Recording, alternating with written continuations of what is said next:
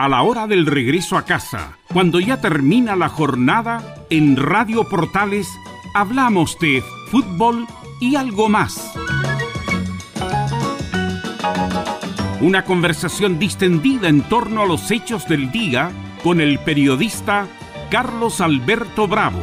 Es una presentación de Ahumada Comercial y Compañía Limitada, expertos en laminados decorativos de alta presión.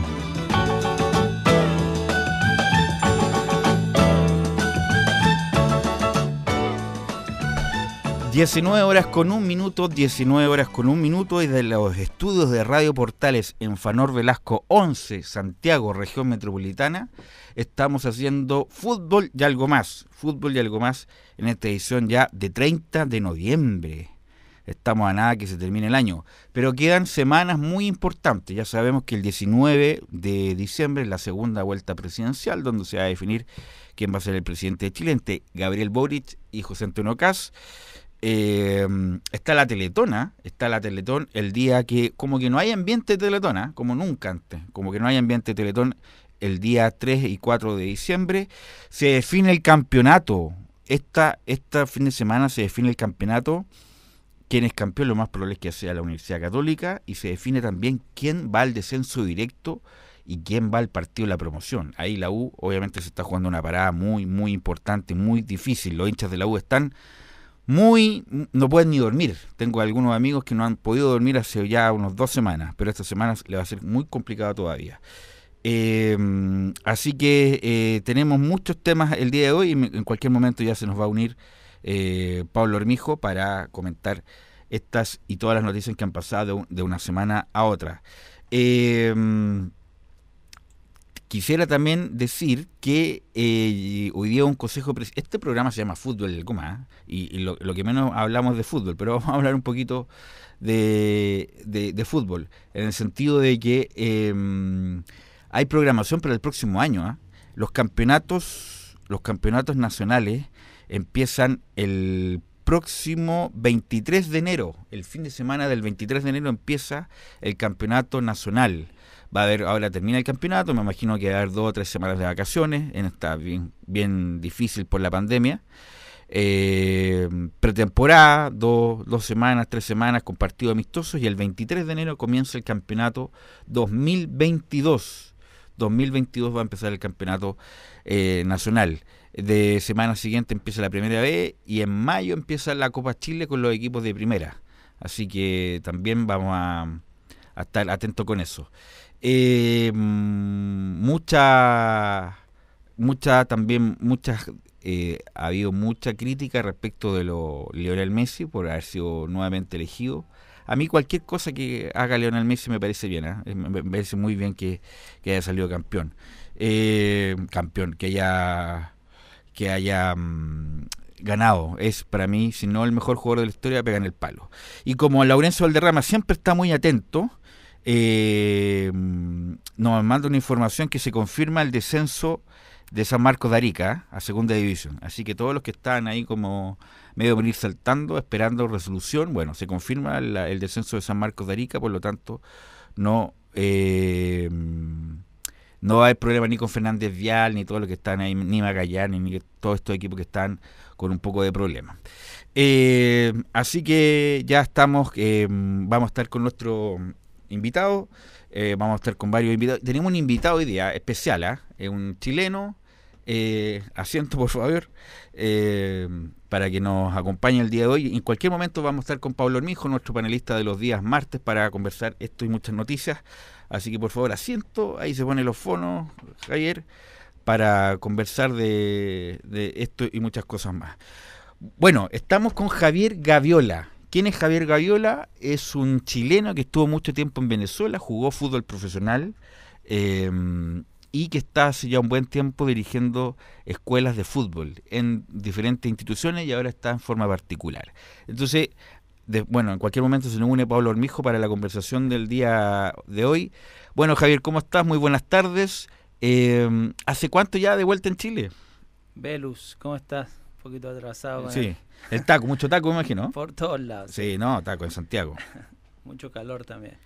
Bien, todo bien, eh, con un proyecto muy, muy lindo, muy hermoso que llevo a cabo.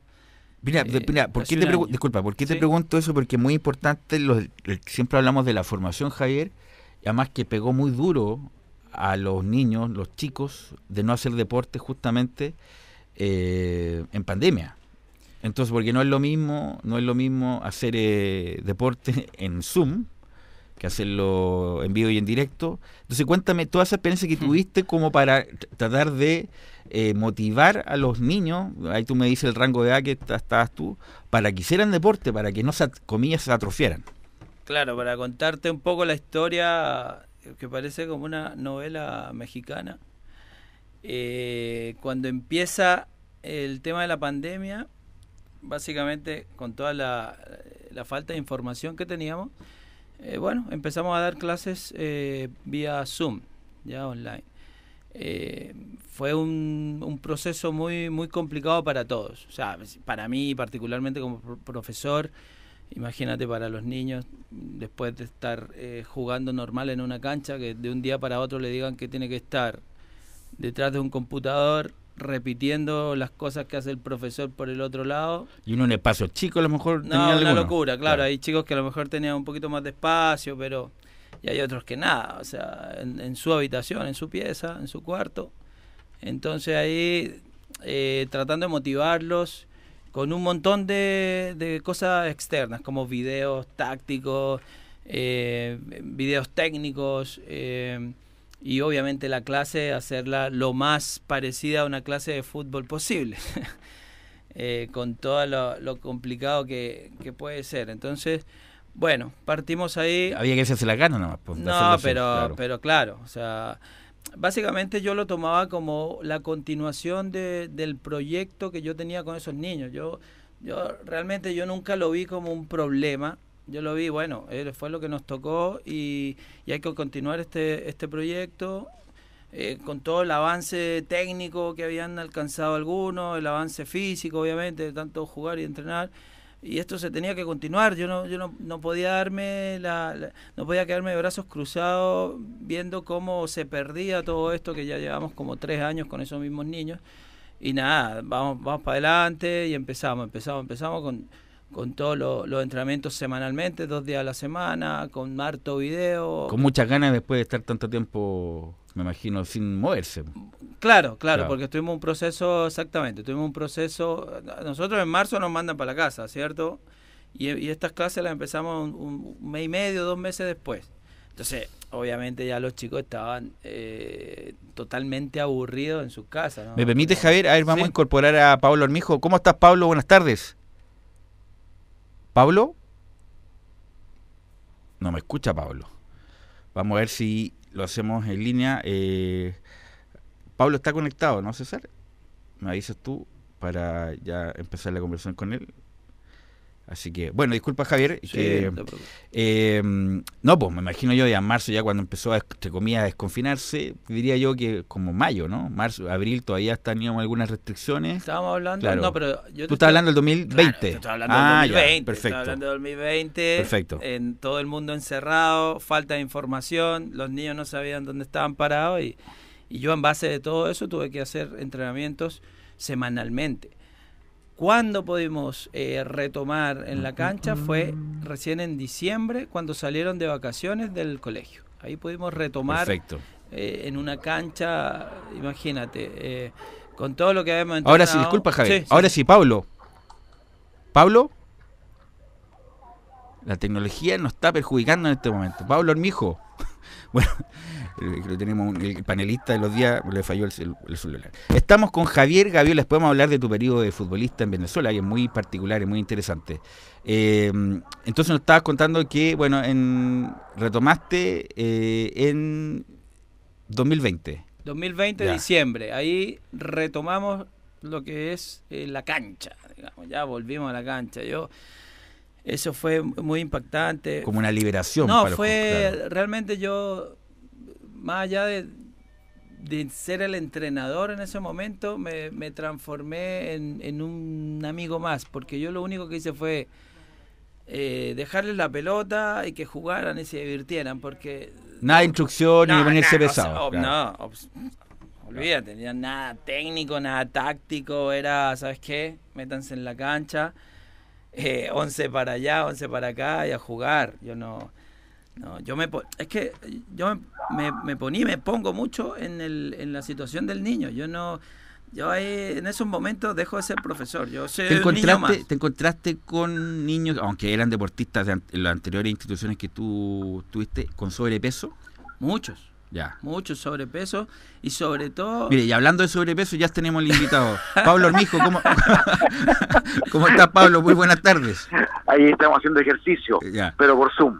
Por Zoom, ya. Oye, Pablo, te, presento a Javier Gaviola, ex jugador profesional, eh, profesor de educación física, de técnico de fútbol, que nos acompaña el día de hoy, justamente porque estamos hablando... Profesor de, fútbol, no de educación Profesor de fútbol que nos va a acompañar el día de hoy, justamente para hablar de la formación, Pablo.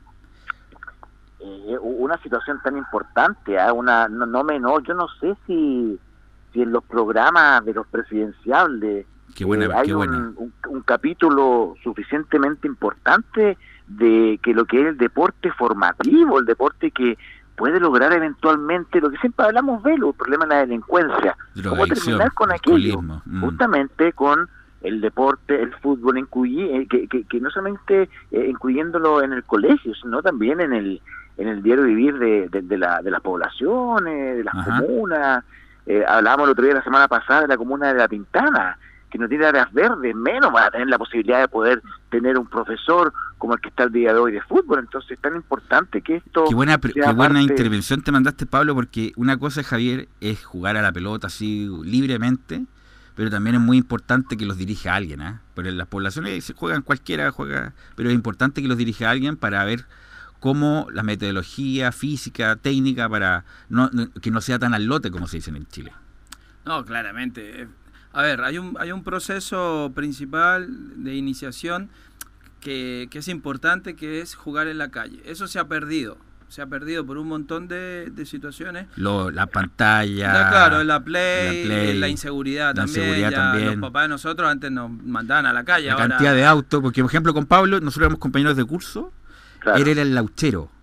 Porque uno se le ponía y Pablo le pegaba y hacía gol y era el héroe siempre, porque era el lauchero pero pasaba un auto cada 10 minutos, ahora pasa un auto cada un minuto, no se puede jugar. Eso, eso, eso que se ha perdido, que es jugar en la calle, va de la mano a, metiéndonos un poquito más en el tema de fútbol, va de la mano a la pérdida de la técnica en el futbolista. Así es. Porque ahí es donde se inicia la técnica, la creatividad, la imaginación en la calle, jugando en la calle, jugando con chicos más grandes, más chicos. Entonces, eso se ha perdido. Eh, en el club van y empiezan a ver de inmediato la parte táctica y la parte física. Entonces la técnica que se ha perdido por el tema de no jugar en la calle no se recupera más ya después de los 12 años, 13 años. Entonces, no se adquiere. Claro, esa primera parte, desde los 6 años hasta los 12, es fundamental el juego, ese salvaje, ese juego de la calle. Eh, que a lo mejor no necesita inclusive, como dices tú, una persona que esté ahí mirando, obviamente. Dirigiendo, claro. Claro, pues, si está mejor, ¿sí? Pero tampoco es tan fundamental. Los chicos son muy inteligentes, ellos les gusta jugar, ellos son muy fanáticos, entonces tal vez no necesitan tanto una persona que esté ahí motivándolo. Sí, claramente que esté controlando un poco las situaciones, quizás, no sé, las peleas, cositas así, pero lo fundamental es que los chicos jueguen de los 7 hasta los 12 años libremente. Eh, como no está la opción ahora de jugar en la calle, nosotros como club Sportivo Italia que después vamos a hablar un poquito más adelante de eso, llevamos lo que era la calle ahora a la cancha, más organizado, eh, con más disciplina, obviamente, pero tenemos ese espíritu.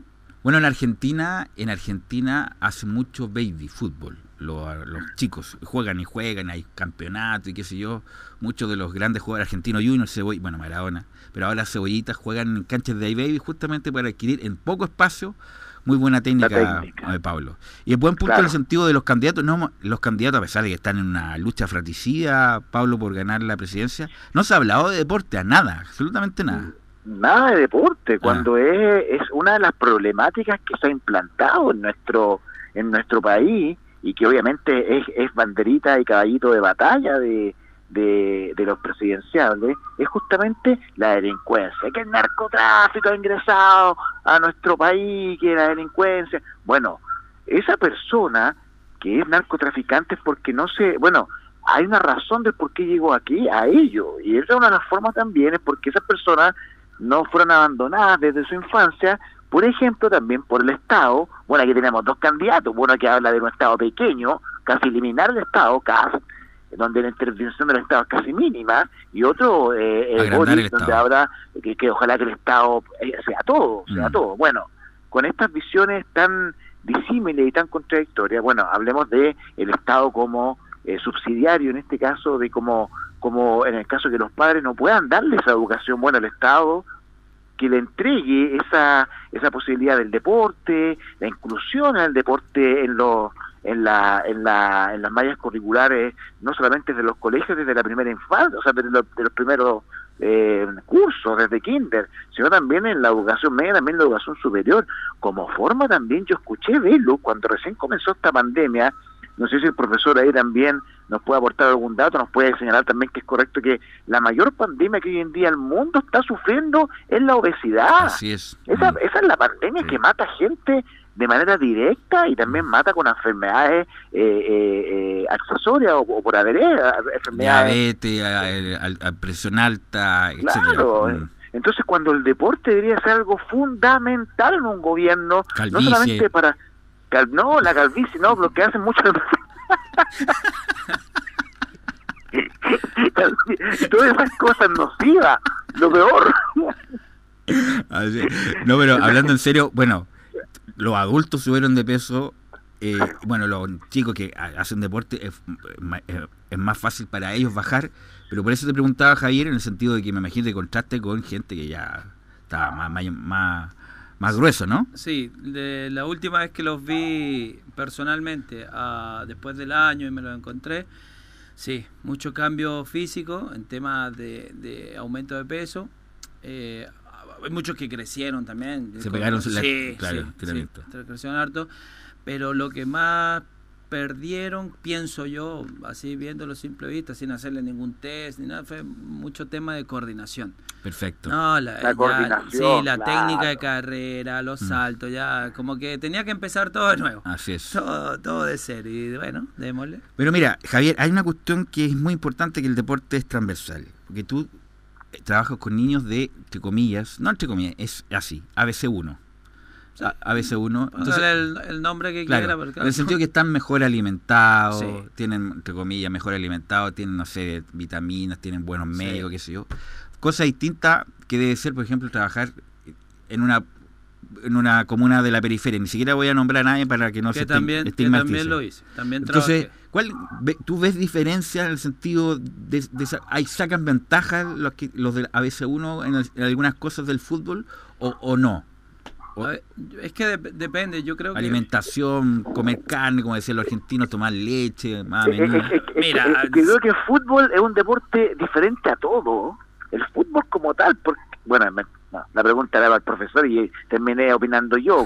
Pablo Armijo. Pablo Armijo, como siempre, Pablo Armijo. Sí, sí, interrumpiendo. No, no, no, está bien, pero Pablo, por favor, adelante. no, no, no, no, no, en el sentido de que antes cuando tú estabas haciendo la pregunta yo pensaba lo siguiente, no sé si el profesor, y que en el fútbol generalmente esa picardía que se gana jugando los picaditos en la calle, esa picardía de los cebollitas, se gana en las poblaciones, no en el barrio alto. Si en el barrio alto no se juega en la calle. Pero sabes, Pablo, está bien. En la picardía lo que pasa es que esas figuras extraordinarias son pocos, tres o cuatro que llegan. Lo que pasa en cadetes se ve mucho que los jugadores de la periferia llegan a los, a los cadetes de los equipos, los equipos entre cualquiera, la U palestino, y que vienen formados, vienen ya musculados, vienen bien alimentados y otros como dieron ya mucha ventaja años anteriores justamente por no tener la preparación, independiente que sea muy bueno, ah, tiene que ser extraordinario para, para, para llegar a ese punto, les sacan ventaja a los que están mejor preparados, Javier, no sé cuál es tu opinión. Mira, mi opinión es que yo, habiendo trabajado en los dos lugares, tanto en el sector X más acomodado y, y sectores con mucho más sacrificio, eh, no voy a nombrarlo, pero bueno. Este, el tema de alimentación, independientemente de la, de la cantidad de comida que tenga en, el, en la nevera, en el refrigerador, el niño es malo para comer. acá, allá, en todos lados. Entonces, da lo mismo si tiene 10 kilos de carne en el refri. El niño es, chileno, bueno, no sé mundialmente, pero el niño es particularmente complicado para comer comida sana. Ese es otro tema cultural, ¿ya? Porque porque es muy importante el tema de la alimentación y una buena alimentación. Entonces, el chico ya en realidad es malo para comer en todos lados. No, no tiene nada que ver con estrato social acá. Entonces, en base a eso, yo me preocupo mucho, que se alimenten bien, que no anden comiendo comida chatarra, las mm. papas fritas, el tema. Entonces, yo me, me preocupo mucho, mucho, mucho de eso. Con el tema técnico, táctico, físico, lo que sea, pero mucho con el tema de la alimentación y los descansos. Entonces, metiéndonos un poco en el, en el, en el tema, comparando, eh, técnicamente los chicos quizás de las poblaciones salen un poco mejor, pero es por la cantidad de horas que juegan. ¿sí? Es básicamente eso, ¿no? No es porque sean chicos especiales, es porque juegan mucho más tiempo eh, que los chicos de estrato social más alto. Cosa que yo estoy haciendo una campaña pero mortal para, para revertir esa, esa situación. Los hago jugar mucho, mucho, mucho, mucho. Partido amistoso que exista, vamos a jugar. Donde me invitan, vamos a jugar. Y el entrenamiento, fútbol, fútbol, fútbol.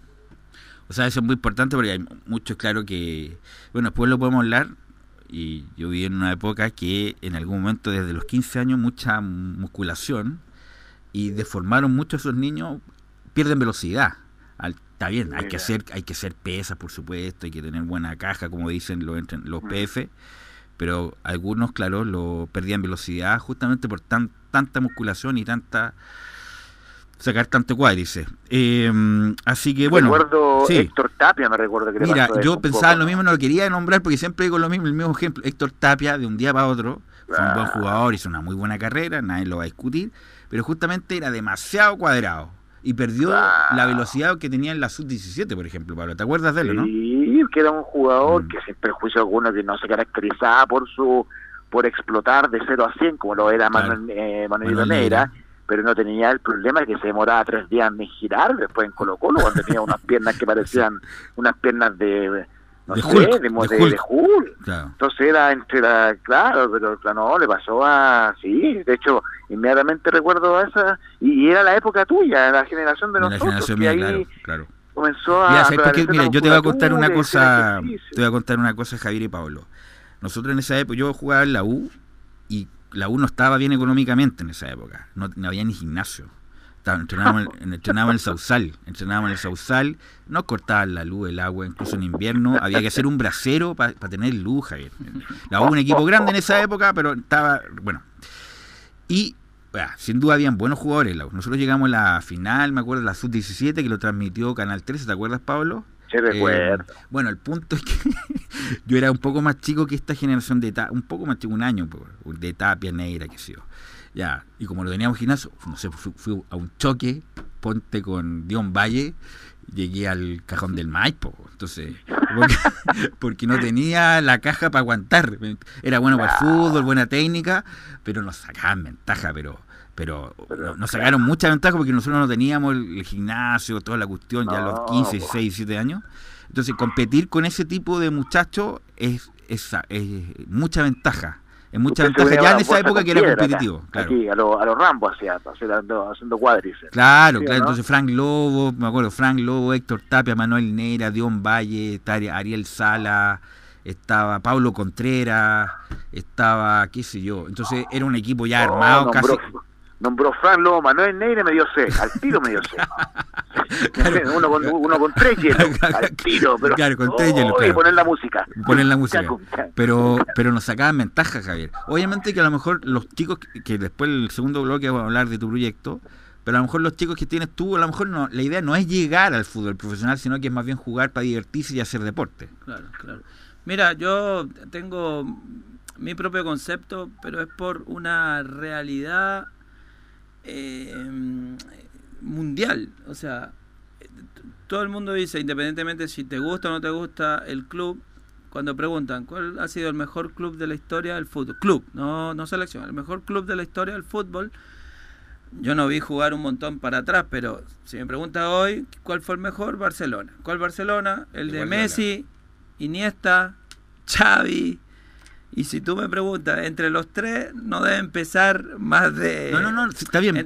pero están armados, me, me, ah, no, Claro, obviamente tienen una base física, así tampoco que, y, están con así con unos cuadros y, el hombro bien puesto. Pero comparativamente, comparativamente, comparativamente hay jugadores mucho más desarrollados físicamente que ellos.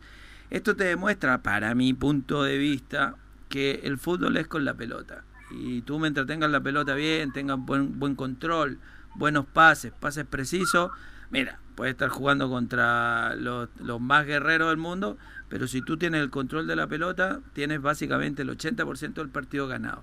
Es mi manera de ver el... Yo estoy de acuerdo contigo, sí estoy de acuerdo pero esos jugadores buenos que tú mencionas tienen que estar físicamente pero full. Por, supuesto. Porque si no, no estás bien físicamente, te pasan por arriba. No hay chance, no, no hay chance. Si, si, tú no entrenas fuerte, no, no tienes posibilidad alguna, por muy bueno que seas para la pelota. Eso estamos totalmente de acuerdo.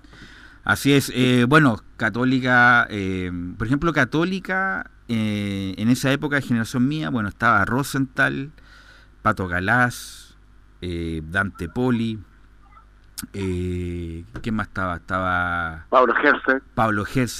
Claro, y ellos también tenían toda la. El arquero. El arquero tenían toda la infraestructura para para hacer lo que hicieron. Pues fueron la Colo Colo y Católica fue la base, de su 17 teníamos nosotros un solo jugador, que era mm. René Martínez, discretísimo, buena persona como él solo, pero, discretísimo el René. Entonces cuando, me acuerdo cuando llegó René Martínez después de la sub-17 porque jugó un tiempo nomás y no jugó más eh, René Martínez, pero igual lo recibimos como si fuera Maradona. René, nos representaste, qué sé yo. Bueno, el punto es que claro, en esa, en esa época la U daba mucha ventaja porque no, con, suerte tenía estos zapallos para tirar ahí en, el, en la cancha, porque no tenía más, mayor infraestructura. Así que, bueno, en el segundo bloque, Pablo, vamos a hablar con Javier Gaviola de, de su de su estadía en Venezuela, porque él fue jugador profesional en Venezuela, le quiero preguntar un pasadizo de la situación de Venezuela, el fútbol en Venezuela respecto, porque hay muchos jugadores muy buenos, pero a lo mejor le falta, le falta, diría yo, eh, un poco más de táctica. Eh, y ahora sobre todo con la noticia que José Néstor Peckerman va a ser el entrenador de aquí al mundial, el próximo mundial que es en Estados Unidos, me parece va a estar eh, José Perkerman. Así que César Navarrete, vamos a la pausa y volvemos con Javier Gaviola, nuestro invitado, y Pablo Armijo. Radio Portales le indica la hora. 19 horas 28 minutos. Comercial IAC y Compañía Limitada. La mejor calidad mundial en laminados decorativos. Comercial IAC y Compañía Limitada es Vertec en Chile. San Ignacio 1010, Santa Rosa 1779, Avenida Mata 446 y Portugal 501. Comercial IAC y Compañía Limitada es Vertec en Chile.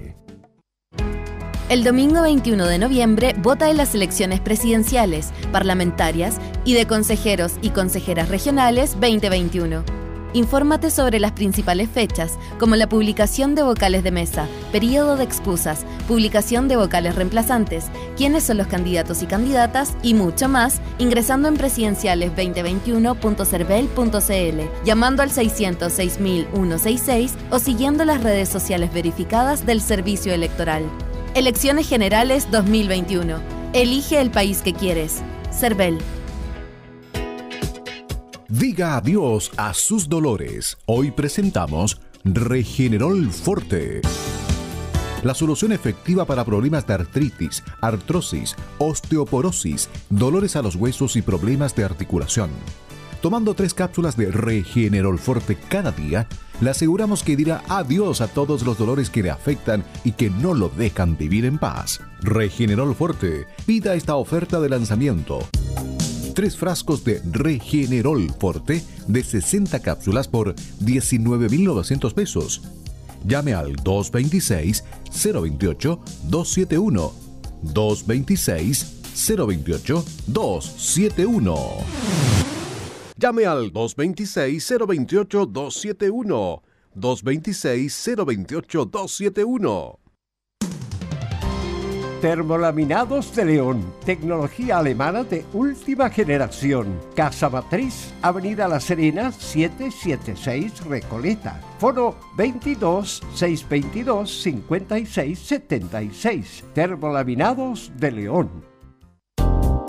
En Radio Portales, de lunes a viernes, de 15.30 a 17.30 horas, Salud Eterna un espacio de conversación y orientación en el mundo de la medicina natural. Consulte con nosotros al 226-139-705. 226-139-705. Pida además su moringa olífera ancestral original de la India. Salud Eterna, de lunes a viernes, de 15.30 a 17.30 horas, en Radio Portales, la primera de Chile en tu corazón. Los esperamos.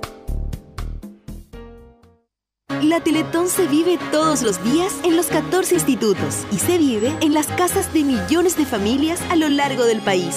Se vive en la casa de Alfonso con cada linda sonrisa que nos regala. Se vive en la casa de Josefina cuando se divierte en familia.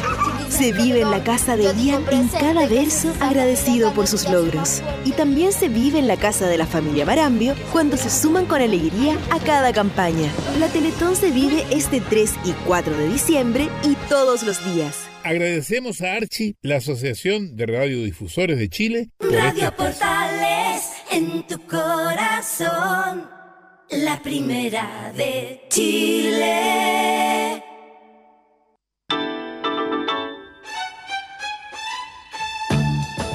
Estamos presentando Fútbol y algo más con Carlos Alberto Bravo, una presentación de Ahumada Comercial y Compañía Limitada, expertos en laminados decorativos de alta presión.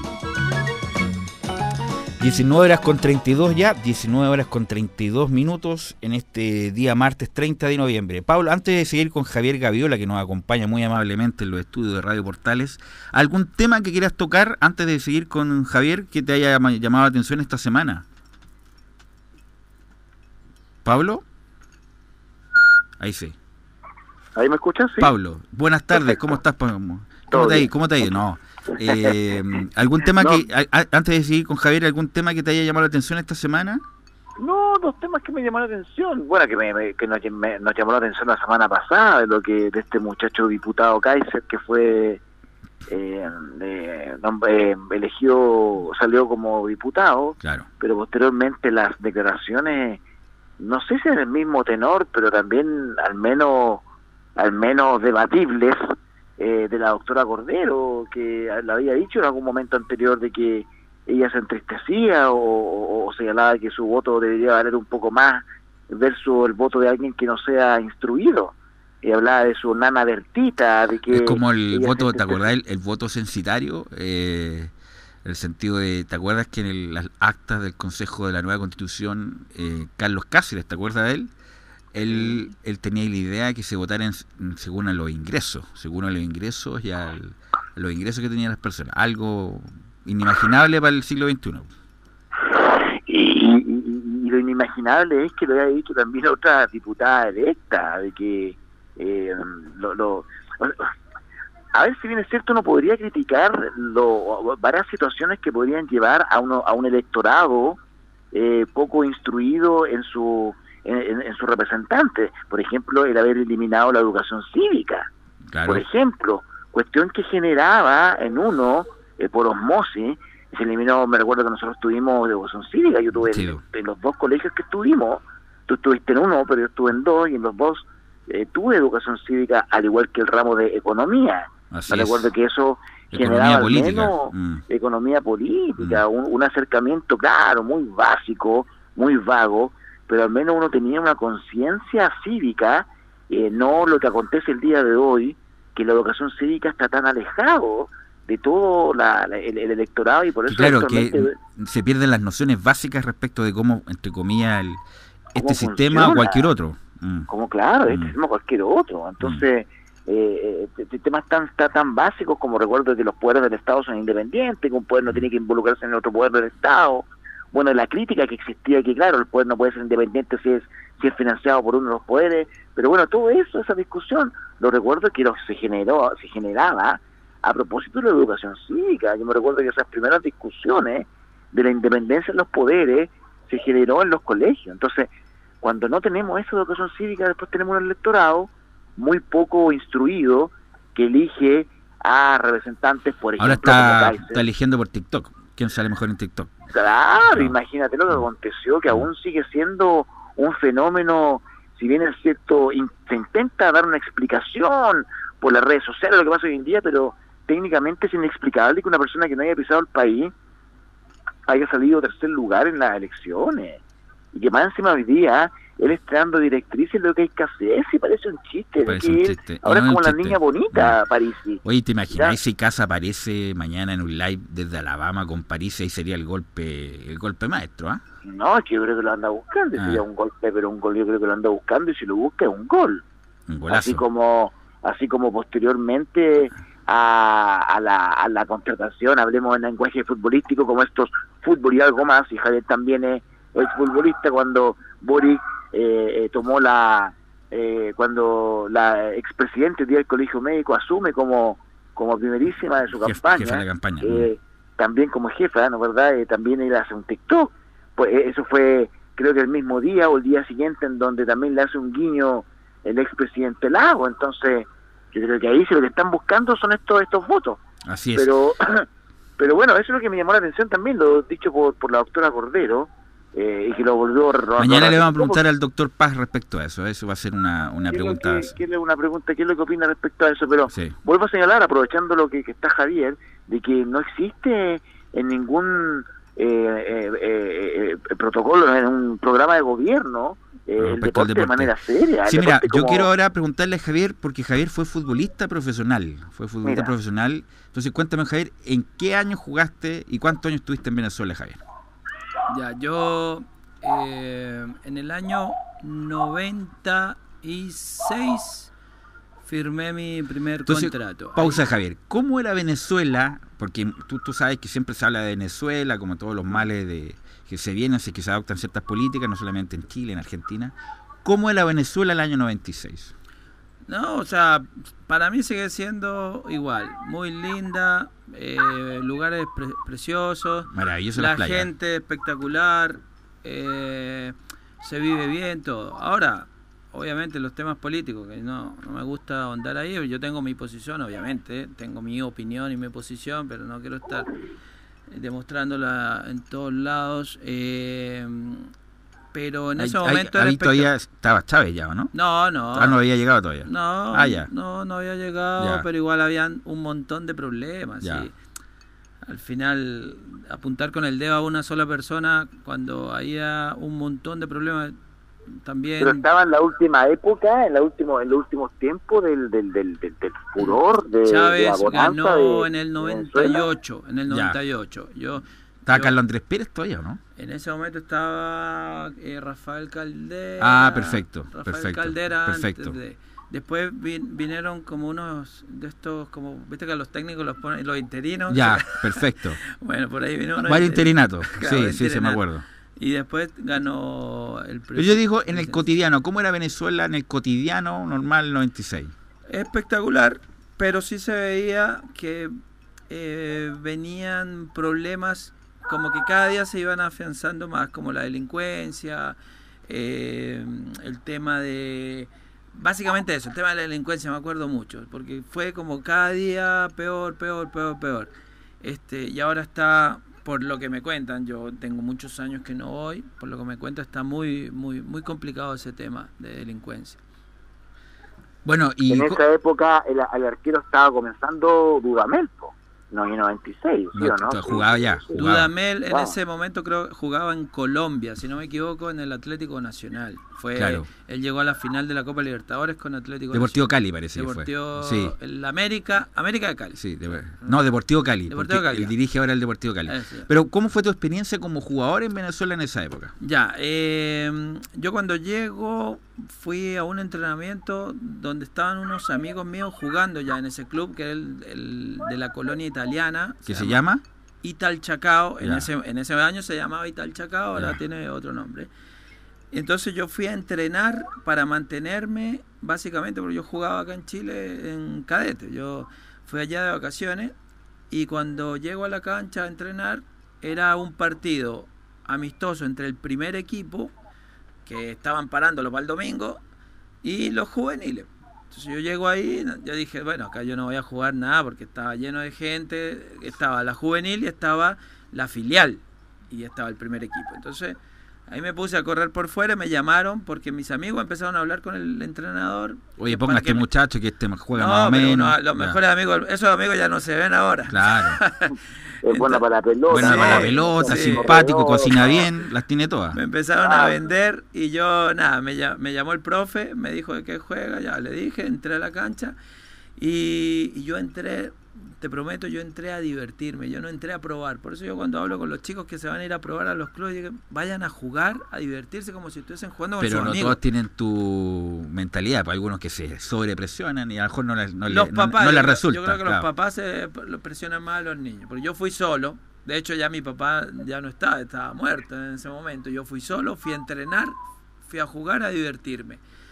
Y así me lo tomé. Y yo estaba jugando contra el primer equipo, donde estaban básicamente la, la base de la selección de Venezuela. Diony Guerra, Stalin Rivas, Héctor Rivas, Perfecto. Félix Hernández. Jugador Guerra jugó acá, sí, en Concepción. Concepción. Bueno, yo cuando veo todos esos monstruos, Ailton da Silva, que también jugó acá. Guerra todavía no, Johnny Guerra eh, fu- fue un tipo No, no. muy importante Sí. en la región.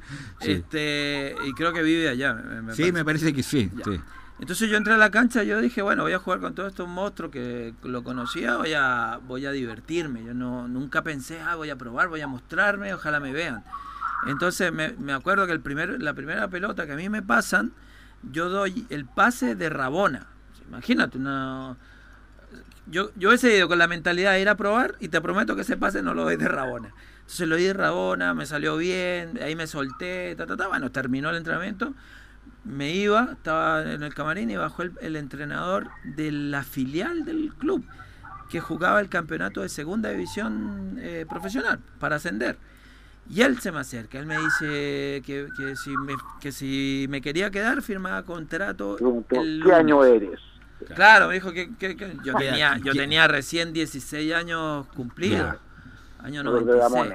Entonces ahí yo dije, bueno, si en- acá en Chile no me daban ni, ni, ni para ni pa la micro, y ahí me Claro. estaban ofreciendo un contrato con 16 años, me quedé. Te quedaste en Venezuela. Me quedé en Venezuela y ahí ¿Cuántos años te quedaste? em- No, y me quedé por lo menos en ese club, jugué como 5 años. Perfecto. Mira, ¿eh? Claro, como 5 de años. en ese- profesional. ese, sí, ese es mi club, de mi amor, ese es el, el, eh, el club... ¿Cómo se llama ahora el club?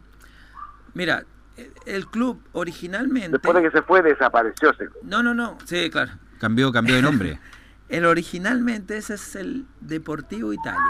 ya, perfecto. Por eso mi club se llama Sportivo Italia. Italia, Sí, yo- de ahí. El club original se llama Deportivo Italia y por estos tipos de cambios de dueño y deuda se van cambiando de nombre. Y en el momento que yo llegué se llamaba Deportivo Ital Chacao, que era como una fusión entre el Deportivo Italia y una municipalidad allá, allá. como Las Condes. ponte tú. Perfecto. Entonces se llama Ital Las Condes. Claro, Ya. exactamente. Y después cambió a nombre Deportivo Ahora, La Guaira, si no me Háblame. ¿cómo es el...? Porque en esa época uno miraba huevo al jugador venezolano, así como, oye, son ahí... Bueno, en Chile goleaba y todos los países de Sudamérica goleaban a Venezuela.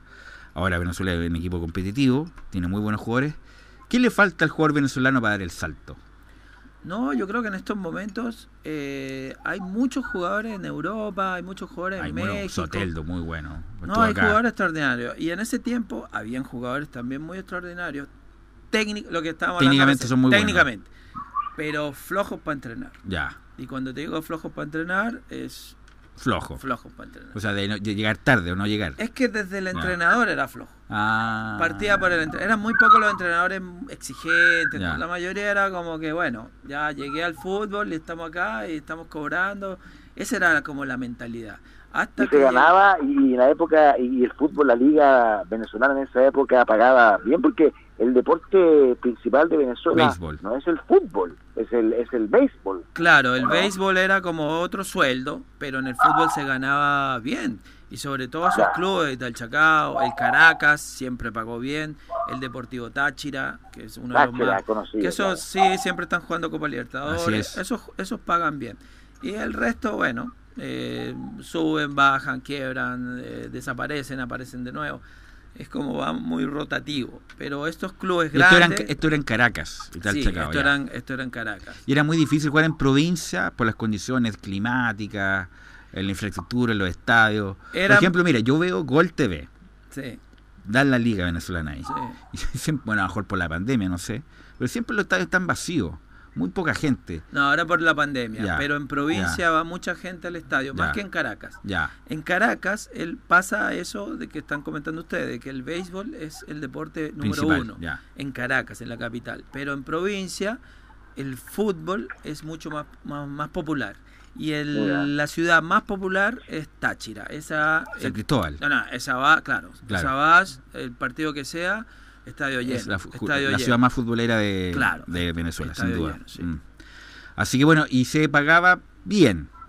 Sí, sí, porque lo- los dueños, bueno, no puedo decir la marca, pero los dueños eran los italianos. No, dígala nomás. Sí. Parmalat. Parmalat, Sí. que eran los italianos dueños Claro, de, de- de claro. esta empresa y ellos eran los dueños del club. Ya. Y en ese momento tenían varios clubes, el Palmeiras, eh, Sí, claro. el. Parma, El Parma. el Parma en Italia. Parma. Claro. Entonces, claro, era como una fusión. Aquí también tenía obra italiana también. Pues, lo, lo- Auspiciaba, lo- sí, auspiciaba varios Sí, equipos. Sí, el Parma- recuerda cuando Parmalat. jugaba Zambrano, jugó un Audi italiano, fue un partido allá con Crucero, ¿se recuerdan? Por Sí, Parmalat. pero, pero Cuando este, recién Parmalat estaba auspiciando los equipos. Peñarol este también. no era un auspicio más, era el dueño del club. O sea, nosotros cobrábamos, teníamos que ir a Parmalat a cobrar. En ese tiempo te dan el cheque, no, no, no te El cheque y una bolsa de yogur. Claro, eso, eso iba a decir yo. Nosotros, 20 eh, años. pero- pero li- li-. Literalmente entramos a la, a la oficina, a la empresa Parmalat, a, co- a buscar nuestro cheque, a la oficina del fútbol, obviamente, y ahí aprovechábamos de tomar leche, pues tenían estos estos dispensadores de leche, chocolate caliente y un Ya, montón de- perfecto. Mira. Qué entretenido, ya. Así que sí. Eh, cinco no, años viviendo entonces del fútbol, Javier. Eh, Viviendo, era tu profesión eso. yo estoy desde los cinco, mira, a los cinco años me llevó mi papá a la cancha de fútbol, no al estadio, porque viste que siempre hablan... dicen, fuimos a la cancha, fuimos al estadio. Claro, Claro, mi papá me llevó al estadio. Claro. No, acá mi papá me llevó a una cancha de tierra, un potrero, a los 5 o 6 años, y desde ese día nunca más, nunca más salí. O sea, lo único Mira. que yo he hecho en mi vida es Es- jugar al fútbol y estar ligado al fútbol de, al de fútbol. una u otra manera. Así es, y ahora es profesor de fútbol eh, Javier. Bueno, Javier, eh, tú tienes tu club, tu club de niños. Sí. De- cuéntame, ¿de dónde, desde qué edad hasta qué edad, Javier? Nosotros en estos momentos, el club nació y estamos en San Carlos de Apoquindo, ¿ya? Eh, sector oriente de la capital. Estamos eh, con chicos desde año 2017, unos, Ya. unos bebés, Cuatro años, unos pibes. años. Cuatro años. Sí, claro, cinco Me encanta ver ju- jugar, me encanta a mí jugar ver a los niños, porque ahí se ve la técnica, la técnica básica.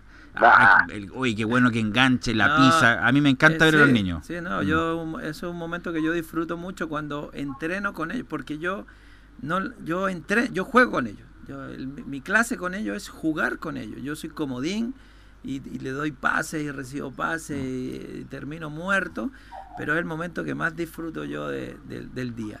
Y Entonces, hasta- de cuatro, de cuatro, de cuatro años hacia hasta. hasta 2004 es el mayor que Ya. tengo. 2004 y 2005 es 17. la categoría, claro, Ya. 17 años. Hay chicos ya formados físicamente, eh, muy buenos, de mucha técnica, eh, muy muy fanáticos del fútbol. El punto, Javier, es que debe, te debe pasar que hay muchos niños que tú ves en el club, oye, que es bueno este, está para dar el salto. Tú vas y le dices al niño o llamas al papá, sabes que tú eres muy bueno, tienes condiciones, puedes dar el salto. ¿Lo aconsejas que vayan a cadetes de un club o no te metes tú en eso? Eh, si me vienen a preguntar, yo con gusto les doy algún No, consejo. pero en el sentido que te ves uno, No. uno que es muy bueno, o sea, No. que este tipo está para dar el salto. No, ¿No? porque yo como lo viví, yo sé que es difícil, es complicado y cada vez más complicado, porque el niño, más allá de que tenga muchas cualidades técnicas y físicas y sea muy inteligente, va a depender mucho de, la parte psicológica del niño, de que él realmente quiera ser futbolista, porque el camino es muy complicado, es muy difícil. Eh, son un montón de vicisitudes que se les va a presentar en el, en el camino y yo no sé si un niño esté preparado para eso. Entonces yo no me meto ahí, no me meto. Si me vienen a preguntar, yo con gusto. Y si, y si, me, y si me, me piden una orientación, yo con gusto. Y si quieren que yo los mande a un lugar, yo los mando. Yo no tengo ningún problema. Pero hasta ahí, yo no, Ya. no me meto más allá. Pero no te ha, pa- te ha pasado, me imagino, ¿no? O no, algún papá, te- oye, ¿crees que mi hijo puede dar el salto? Porque yo creo que le veo condiciones, me imagino. ¿Te ha pasado, no? No mucho, Ya. no mucho, porque los papás que tengo yo en mi club son bien, a ver, son bien de esa mentalidad de que los Que chicos a tienen jugar. que hacer deporte, Ya, claro, que tienen que hacer deporte, jugar, divertirse y, y competir, obviamente. Perfecto. Les encanta ir a los partidos, les encanta acompañar a los chicos, son bien comprometidos con eso, así que por ese lado espectacular. Pero no he tenido ningún papá que me haya dicho, eh, ya, mira, yo quiero que mi hijo sea futbolista. Nos falta, nos falta los papás. Me imagino que más de uno debe Claro, querer, pero claro. por lo menos a mí no se me ha acercado ni me ha Por dicho. ejemplo, el nada. papá de Pablo, don Gonzalo, era muy, muy insistente. Pablo es el mejor, el más rápido. Yo le más decía, rápido, el el más más rápido, el bonito, más todo bonito y más todo, eso, pero no, don Gonzalo, por favor. ah, No, si no, no, no es- no es pero para tanto. Si usted es un tipo carismático, pero no le, no le pegan el quinto voto. Entonces teníamos que Tiene que decir. traerle carne al entrenador, paquetes y paquetes de carne, asados le traía, Asado para que lo pusieran. Claro, No, pero pasa. no, me ponían 30 minutos nomás. Claro, le ponían- pero no, pero fuera de broma. Eh, Javier, entonces, la gente, si- ¿dónde, si quisiera ir donde Javier Gaviola, Sportivo, eso Sportivo iba a Italia. ¿dónde tiene que ir? Mira, más directo para que no, no haya tanta información, que se metan a la página de Instagram, que es arroba Sportivo Italia, y ahí Mira. van a encontrar toda la información y se pueden contactar directamente conmigo y ahí yo les envío ¿Y cuántos días entrenan los muchachos? eh, dos días a la semana, eh, por, por los momentos en la tarde, hasta que empiecen las vacaciones y vamos a entrar en la mañana por el tema... Sale lo- sale clima, nuevo, ¿ah? Claro, Claro. por el tema del clima vamos a empezar a entrenar en las mañanas, por los momentos en la tarde, dos días a la semana, más partidos amistosos que están saliendo mucho los fines de semana. O sea, desde ¿Esportivo ES o No, es solamente? con S, Sportivo Ese, Italia. Sportivo Italia, ya, Así que el Instagram, el Instagram Sportivo Italia, ahí entonces busca, encuentran toda la información de cuatro años hacia adelante para jugar fútbol, jugar ¿no? fútbol ahí y además un buen profesor, ah, muy buen profesor eh, Javier. Eh, bueno, Pablo, nos quedan dos minutos de programa. ¿Algo más para terminar esta sesión de este día martes? la importancia del deporte en todo tipo de en la educación integral de un ser humano el deporte el arte son cosas que vienen en el alma Ajá. que permiten ser una mejor persona eso y lo otro que la próxima semana me gustaría hablar de la vialidad de los ciclistas yo creo que es necesario que los ciclistas se les exija al menos conocimiento mínimo de la, algunas reglas del Qué tránsito buen punto. Sí, porque la verdad que están invadiendo calle y no saben ni siquiera que un sea el paso Así es, yo tienes toda la razón. de exigir una vez. Me gustaría que la próxima semana no habláramos y de que cogiéramos experiencias de otros países. Así es un es. bonito tema, sobre todo que se está incluyendo al ciclista en las calles, no solamente de Chile, sino de todos los países del mundo. Por lo tanto, se debería de exigir algún tipo de instrucción de vialidad. Así es. Pero para la Sí, próxima semana lo Tienes toda la razón porque no es porque uno anda en auto regularmente, pero los ciclistas son muy imprudentes. Son muy Sí. imprudentes igual que los delivery. Se meten por cualquier parte y ocasionan problemas. Así que Pablo, ahora yo tomo mi bicicleta y nos vemos en la casa. es verdad. Bueno, Pablo, muy muchas gracias, muy amable. Nos encontramos el próximo martes. Un abrazo, un saludo, muchas gracias Javier. Un gran abrazo a todos. Bueno, Javier, te agradecemos por la visita del día de hoy. Así que repite el Instagram. Sí, en Sportivo Italia, eh, con S, Sportivo Italia, ahí nos pueden visitar y eh, se pueden contactar ahí en el Instagram directamente conmigo. Y yo El doy- teléfono me imagino. sí, Llaman, ahí yo ya. les doy toda la información para que el Ya. chico vaya a probar y le va a encantar, que es lo principal. Juegan con balones mm, chicos, ¿no? Número 4 Ya. para los más chicos y número 5 ya para los Ya, ya, sub-17. ya, porque es importante eso para el, Claro. para el peso. Me acuerdo cuando yo jugaba, chico, claro, el, No, el balón era más los chico. balones, bueno, los balones ahora son, son terribles. Los de nosotros, los de antes duraban tres años, acá tengo que estar comprando pelota todas las semanas porque no duran nada, son sintéticos. así que lo muy importante, Javier, es que lo importante es jugar, jugar, divertirse y salir justamente de las pantallas de ese tipo de deporte. Bueno, Javier, te quiero agradecer. Te quiero, quiero agradecer esta visita, que te vaya muy bien con tu proyecto Esportivo Italia. Es muy importante, lo quisimos asociar justamente el proyecto de él para hablar de deporte, para hablar de fútbol. Así que muy agradecido y nos encontramos en cualquier momento. Muchas gracias, Velos, por la invitación y estoy totalmente dispuesto para cualquier otra oportunidad para hablar, obviamente, de fútbol. Listo, listo, muy amable, Javier. Obviamente que te vamos a llamar de nuevo. Gracias, César Navarrete, por la puesta en el aire y nosotros nos escuchamos mañana en otra edición de Fútbol y algo más.